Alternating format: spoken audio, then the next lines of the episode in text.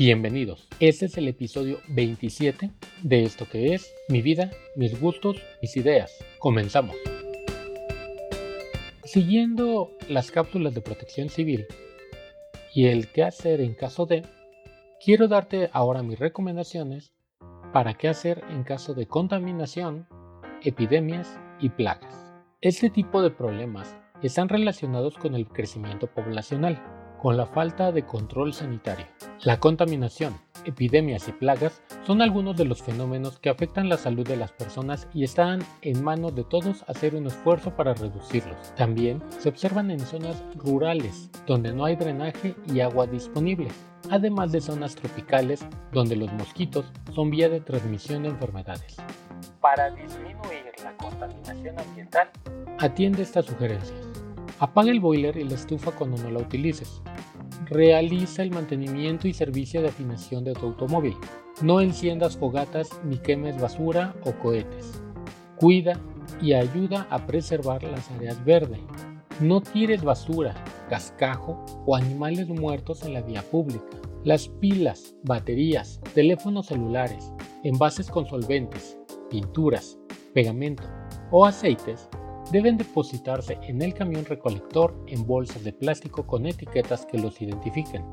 Reporta a las autoridades si sabes de tiros clandestinos de sustancias tóxicas, solventes, aceites o drenajes en ríos, presas, lagunas o canales.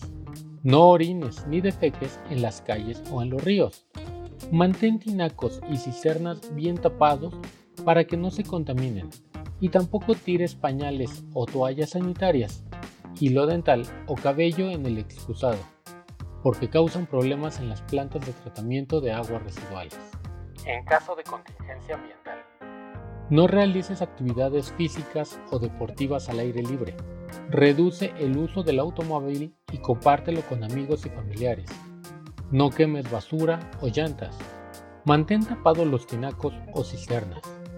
En caso de epidemia, son enfermedades infectocontagiosas que afectan a un número importante de personas en determinado tiempo. Cuando la epidemia alcanza grandes proporciones en cualquier país, se le denomina pandemia. Para prevenir epidemias como cólera, salmonelosis y tifoidea, quiero darte estas recomendaciones. Para cocinar y beber, usa agua hervida, clorada o embotellada. Lávate las manos con agua y jabón antes de preparar, servir o comer alimentos y después de ir al baño. No comas alimentos en la calle, crudos o poco cocidos, especialmente mariscos. En caso de contagio de una enfermedad, no te automediques. Acude de inmediato al médico o centro de salud. Ante otro tipo de enfermedades como la hepatitis, varicela o paperas, te recomiendo que si te enfermas, te atiendas rápidamente para no contagiar a otras personas. Plagas. Se refieren a la fauna y a la flora dañina que afectan la salud de las personas, infraestructura urbana y el ambiente. Las plagas más comunes son cucarachas, roedores, moscas, mosquitos y abejas. Así que para impedir su proliferación, te sugiero lo siguiente. Mantén limpia y ventilada tu casa.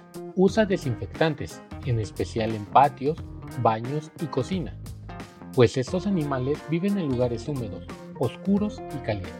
Conserva los alimentos en envases tapados, en lugares cerrados y secos, incluidos los de tus mascotas. No acumules trastes sucios o residuos de comida. No acumules basura. Sepárala en desechos orgánicos e inorgánicos y manténla en bolsas de plástico dentro de contenedores cerrados. Revisa a tus mascotas constantemente para evitar infestaciones de ácaros y recoge las heces fecales en bolsas de plástico. Evita que se formen charcos, pues son focos de infección y propician la reproducción de insectos. Asimismo, ten cuidado y mantente informado. Actualmente circula mucha información falsa principalmente en Internet. Antes de actuar o entrar en crisis, te recomiendo que revises tus fuentes de información y las compares o tengas un sentido crítico de las cosas. No te dejes llevar por lo que dicen los demás de primera instancia. Si hay enfermedades que están alejados de tu localidad pero que pudieran llegar a atacarte, prepárate, ten tus cosas listas por si es necesario evacuar o atender alguna situación especial. Hazle caso a las autoridades.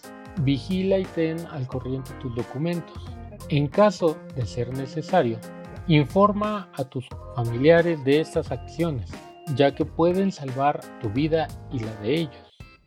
Y pues nada, agradezco tu escucha y te espero en el próximo episodio, el cual lo puedes encontrar en Spotify, iTunes, iBooks y cualquier otra plataforma de podcasting. También te invito a seguirme en Twitter como arroba 86 No olvides suscribirte al podcast. Si lo escuchas por iBox, déjame un comentario. Asimismo, comparte el episodio con tus amigos para que juntos tengamos un nuevo punto de vista de las cosas.